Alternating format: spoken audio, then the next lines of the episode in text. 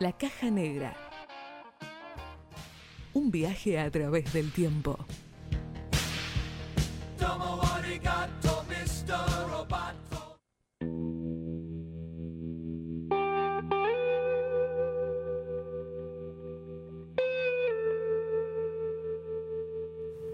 Seguimos en la caja negra, en este caso para hablar de una película eh, de los, del 2000, de los 2000, no sé si se dice cómo es. Del 2000. Del 2000, eh, pero que ha sido hasta ahí, está subida en Netflix desde el día de una de las mejores películas de la historia del cine, no sé, latinoamericano, vamos a decir. Del mundo. Y mundial también, que es eh, Amores Perros, el debut cinematográfico de González Iñárritu como director y la película que junto a, a 21 gramos y Babel completa la trilogía de la muerte. Como decíamos, está disponible en Netflix ahora mismo, en HD, ideal momento para verla de vuelta. Sí, en qué, qué linda movida que está teniendo Netflix a partir de remasterizar lo que son los clásicos capaz Sí. de tantos países, como fue el caso de Ocupas hace poco, y también esta propuesta de subir la versión remasterizada que ya el año pasado, en- por los 20 años de la película, Alejandro González Ri- Iñárritu dijo que venía trabajando, era ma- a raíz de subir contenido del cine mexicano con que México se vea, que estuvo a lo largo de mitad de agosto hasta ahora subiendo producciones, películas mexicanas famosas.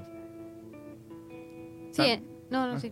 También como para comentar lo que es un poco, esta es una película coral, es decir, que está compuesta de, de varias historias que tienen un eje que las van uniendo entre sí y también para esa época era algo no único, pero bastante novedoso y que se animen a tomarlo. Estaría bueno, ¿sabes que estaba pensando? Yo vi, ante- vi ahora la, la- la- la película no remasterizada y quien haya visto la película remasterizada, hacer por ahí el, el, el análisis de, de- de cómo se veía ¿no? en ese momento y cómo ha avanzado y cómo se cómo cambia la imagen no remasterizada. Lo mismo pasó con Ocupas, que fue Ah, hermoso. Ocupa es increíble. Pasar a verla en YouTube, que eran 5 píxeles caminando uno al lado del Claro. otro, a lo que es ahora, que es excelente, digamos, fue tremendo. Yo tampoco, como le decíamos, salió hoy recién la versión remasterizada de Amores Perros, entonces tampoco la pude ver así. Eh, pero sí está, qué sé yo, hay que aprovechar. Y como es decías vos, oportunidad. nada, genial que, que ya que no se le ocurre nada, nada bueno nuevo, busquemos lo bueno viejo, ¿viste? Porque una película del 2000, o sea, hay un montón de generaciones que seguramente no la han visto nunca. Y literalmente una de las mejores películas del continente, sí o sí, y del mundo también. Sí, es Aparte- más justo también, disculpa que te interrumpí, pero justamente en este Zoom que se hizo por los 20 años el año pasado, comentaba Alejandro González Iñárritu que las personas que no vieron la película nunca, que esperen a esta versión HD para disfrutarla, digamos, un chico de 20 años o menos que la disfrute como tiene que ser. Ah, sí, no la puede ver ya con lo que están acostumbrados los que nacieron Obvio. con todo lo que es la- lo, lo HD. Ver, o- ver ocupas en YouTube era, por ejemplo, un sacrilegio, digamos, no podían las llamar a los ojos. Por eso está buena la movida, me, me- me sumo a este, a este, este barco.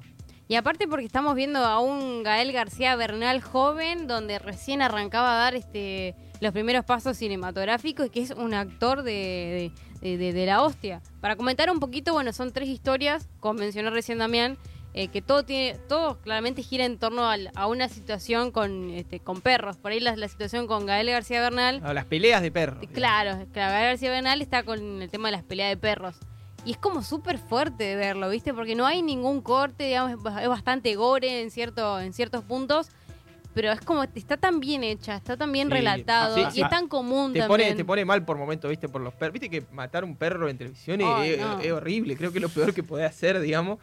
Y bueno, esta película trata un poco sobre eso. Obviamente que los perros. Sí, reales también men- no mención, fueron heridos mención- men- a mencionar, ningún perro fue herido durante la grabación, Claro. usaron bozales transparentes para que no puedan lastimarse en esas escenas de peleas.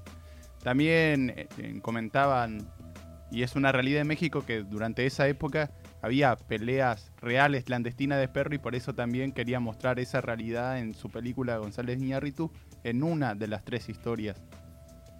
Así que bueno, la película, como les decíamos, que por ahí lo que la complica es una película que dura dos horas y media. O sea, un formato, para que se den cuenta, de los 2000, justamente. Tal Hoy, cual. hoy sería muy raro que salga una película de casi cercana a las tres horas. Bueno, esta peli en ese momento era como lo regular. Y por ahí es lo que más cuesta también eso, de poner del tiempo para sentarse, porque vale la pena verla en serio, digamos, sentado, relajado, así, de un tirón, no frenarla, irse, ese tipo de cosas. Sí, ¿no? no en la velocidad 1,5, verla como No, tiene claro. que ser. Para ver en una con cinco no la miren, digamos, miren otra Claro. cosa. Pero bueno, fue en su momento la, la quinta película más tequillera de la historia de México, recaudó 95 millones de pesos en el 2000. Peso mexicano, que, ¿no? que Eh, era un- en el 2000. una moneda importante. Era una torta de guita y bueno, así le fue y hasta el día de hoy siguen saliendo este tipo de versiones para las nuevas generaciones. Sí, también uno de los datos como para ver la compenetración que tenía el director a la hora de realizar esta película, hay una escena donde transcurre un choque que, que es al inicio de la película, que, que fue la primera escena de la película. la primera Ajá. escena de la película donde hay fueron involucradas nueve cámaras para filmar de manera simultánea en diferentes ángulos, diferentes, digamos, plano más cerca, plano más lejos. Fueron nueve cámaras utilizadas de manera simultánea, un poco lo que venía a hacer poner en el 60 con psicosis, todos los ángulos, cartas, cortes, para, para sola esa escena, porque destruyeron un auto real en ese choque y tenía que salir bien. No había tantos autos como para chocar, digamos. No, sí, se la pusieron un taxi y todo, fue un bolonqui la, la escena esa que es co- con, eso arranca, es creo que incluso antes del nombre del que salga la película, Sí. es bien lo primero que vemos cuando vemos Amores Perros. Y otro datito para tirar ahí es que la música está hecha por Santa Olalla, por Gustavo Tremendo. Santaolalla, que se hizo, o sea, volvió a tomar como preponderancia su nombre hace poco por el documental, que ahora no me sale el nombre. En eh, Historia del Rock and Roll salió en Netflix hace... Historia del rock and roll que salió hace poco en Netflix. Bueno, él hizo eh, toda la banda sonora para esta, para esta película. Eh, y bueno, nada, tremendo. Sí, también hay que mencionar que, que sacó el álbum con su famoso Ron Rocco en Gustavo Ajá. Santolaya en el año 98. Nomás salió, hay un antecedente de una película que usó un tema de ese álbum, pero con su Ron Rocco para música original, instrumental, estamos hablando porque también tiene banda sonora cantada la película. Fue la primera película que usó el Ron Rocco en Gustavo Santolaya, que después tomó fama mundial con Diario de Motocicletas. Y aparte una participación especial, que estamos hablando de Guillermo del Toro, que estuvo ahí este, ayudando en la, en la realización de- del corte final. Oliver llevaba una copia de 160 minutos y lo cortó a 150 minutos. O sea que estamos hablando de, de una 10 participación. minutos pero... es un montón. Cuando Sí, vos te sí, sentás sí. a editar 10 minutos, recortar 10 minutos en casi 3 Un minuto horas. es difícil recortar. Sí, sí, grande del todo. Sí, tam- Claro. también hay que mencionar esto, que, que- que los directores mexicanos, Del Toro, Iñárritu y Alfonso Cuarón, los tres son siempre muy amigos, se lo ve trabajando siempre en equipo y por eso tenía esa facilidad de, che, mira, estoy haciendo, y encima a los inicios de su carrera, año 2000, había hecho publicidades nomás que se ven durante la película Iñárritu y fue, che, Guillermo, ¿me podés dar tu opinión de esto? Le encantó la idea, pero dijo, hay que afinar unos detalles porque si no era una hora 40, la peli, dos horas 40.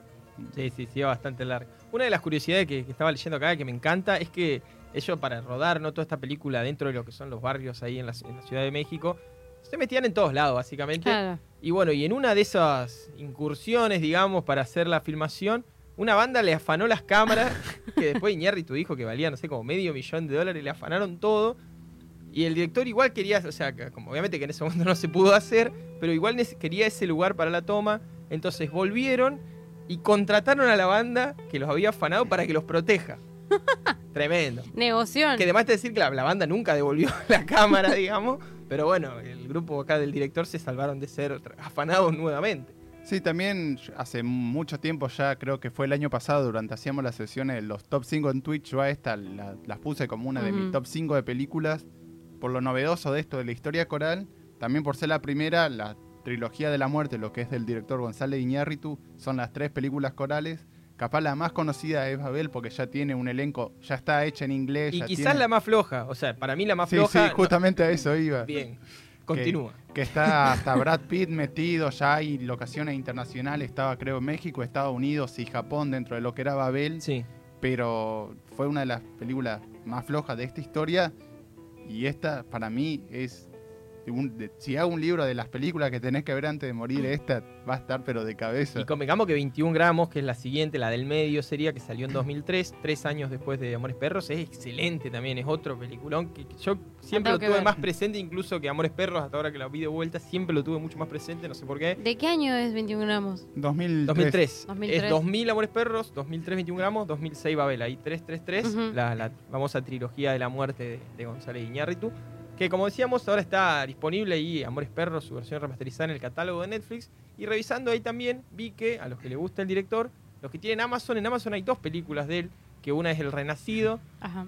que bueno, qué sé yo, hay Famosa por darle a DiCaprio el Oscar. Por darle a. DiCaprio el Oscar y yo creo que una de las más olvidables películas de Iñárritu. y también está Birdman, que también tuvo críticas bastante duales, pero que yo estoy del lado de los que le encantó. Sí, también por el plano secuencia con el que filman la película. A Es mí- a mí- hermoso. A mí, me encantó. No, no por una escena, digamos, me pareció excelente. Pero bueno, viste que despierta esto Iñárritu también de la. Del, una vez que él se fue de México, porque él con todas sus producciones mexicanas la rompió, ahora haciendo sus producciones más internacionales, despierta como la ambivalencia de, de lo genial y lo aburridísimo, digamos. Que esa es la discusión que se dio con Berman, con el Renacido. Rompe un poco con lo establecido también. Tiene esa forma de, de filmar que incomoda un poco y que sale un poco de lo, de lo convencional y estructural. Son directores que hay que ver. Sí. qué sé yo, hay que aprovechar que están ahí, que le- son fanáticos del laburo, ¿viste? Entonces van sacando, sacando. Yendo. Sí, imagínate, durante la cuarentena dijo, bueno, vamos a ponernos a remasterizar imagen y sonido, porque también esa es otra de las diferencias que tiene, valga la redundancia, la comparación con Ocupas, que por tema de derecho tuvieron que prescindir de muchos audio originales. Acá, bueno, ya, ya es conocido internacionalmente, tiene la plata y los productores que puedan mancar, mantener los derechos de, musicales de su película. Para mí, un- yo no sé si esta noche, pero la volvería a ver para disfrutarla en formato Repasado Full de- HD. Perros. Un último datito iba a tirar que me parece que está copado es que estuvo nominada a los Oscar en 2001 en la categoría de mejor película extranjera y pierde con El Tigre y el Dragón de Ang Lee. Nada ¿Se acuerdan del Tigre y el Dragón? malísimo. Tiene- estuve buscando un poco, tiene el género de esas películas es algo así como wuxia, algo así. pues, en- en- ¿Cómo? en wuxia, algo así en chino, japonés, no sé qué idioma es. Está. Que básicamente el género es gente dándose piña y patada por todos lados. Chino volando, tirando la patada de karate. El Tigre y el Dragón, hiper ¿Qué conocida. tiene que ver? pero- ¿Qué tiene que ver Tigre de Dragón y con Amores Perros, digamos? que también a Ang Lee lo, lo- lo- lo sacó también de su país, lo llevó también al mundo esta película con dos géneros que no tienen absolutamente Nada que ver. nada que ver. A mí, obviamente, si por si no se nota, no soy muy fanático de ese estilo de, de- de piña y patada por doquier. O sea, no podemos bueno. hacer un programa especial a Jackie Chan. No, no, Pero Jackie Chan es detesto la- distinto. Jackie Chan se la tira de humorista, no, no, la detesto. Pero bueno, yo soy medio hater. Me di cuenta, no sé por qué. Nada, eso, no voy a mentir de verdad. Me llamo Tokio, pero cuando comenzó esta historia no me llamaba así. Better call Saul. Friends don't lie. Well, I'm the devil. Diane, tell me, please, Diane, tell me that I'm good. Para mí que estás pasado de Netflix. Vamos terminando el bloque de Amores Perros. Recordamos disponible en Netflix la versión remasterizada de la película de Alejandro González Iñárritu. Y vamos con Nacha Pop, Lucha de Gigantes, un tema cantado que sale también en la película. Lucha de gigantes con bien el aire en gas natural. Un duelo salvaje advierte lo cerca que ando descomunal. Siento mi fragilidad.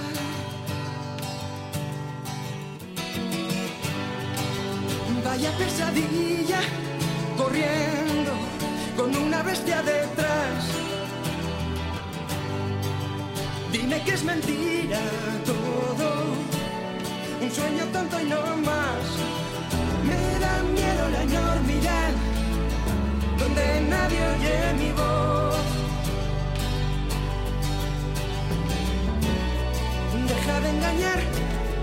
No quieras ocultar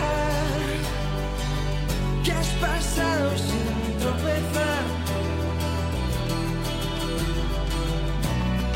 Monstruo de papel, no sé contra quién voy.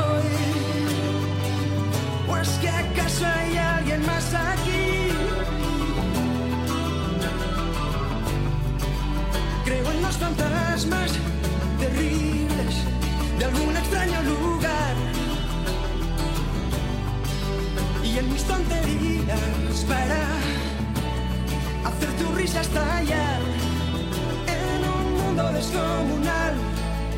Siento tu fragilidad. Deja de engañar, no quieras ocultar que has pasado sin tropezar. No. monstruo de papel, no sé contra quién voy.